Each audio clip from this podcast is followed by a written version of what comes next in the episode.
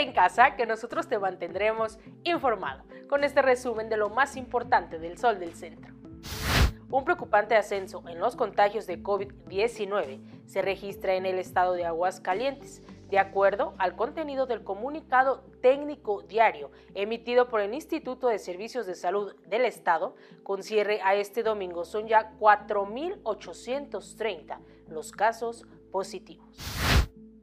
El Cabildo de Jesús María celebró una sesión solemne con motivo de la fiesta central de la Feria de los Chicaguales, que este año fue cancelada por la contingencia. En la sesión se homenajearon a reconocidas personalidades, además de tocar puntos importantes sobre la verbena del 2020.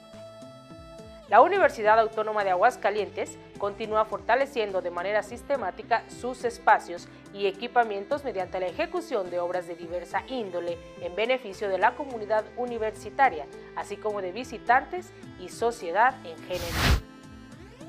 El gobierno encabezado por Martín Orozco Sandoval no deja de apoyar el desarrollo de los municipios del interior y muestra de ello es el inicio de la construcción del colector pluvial en Margaritas, la remodelación de la unidad deportiva de Jesús María y la rehabilitación de calles en San Francisco de los Romos.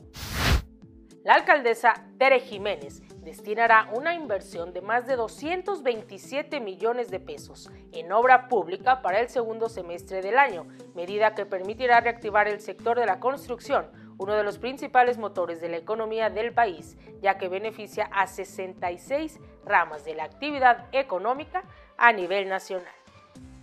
En información policiaca, aparatoso accidente se registró la madrugada de este domingo en la carretera 45 Norte a la altura del agropecuario nuevo, donde se involucraron dos vehículos de automotor que dejó como saldo dos personas sin vida. El presunto responsable abandonó el lugar.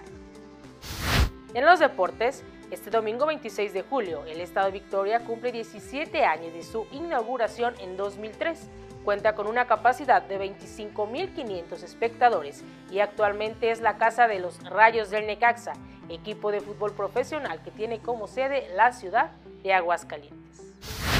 Quédate en casa, síguenos en nuestras redes sociales y para conocer el detalle de esta y mucha más información, no olviden adquirir las ediciones impresa y digital del Sol del Centro.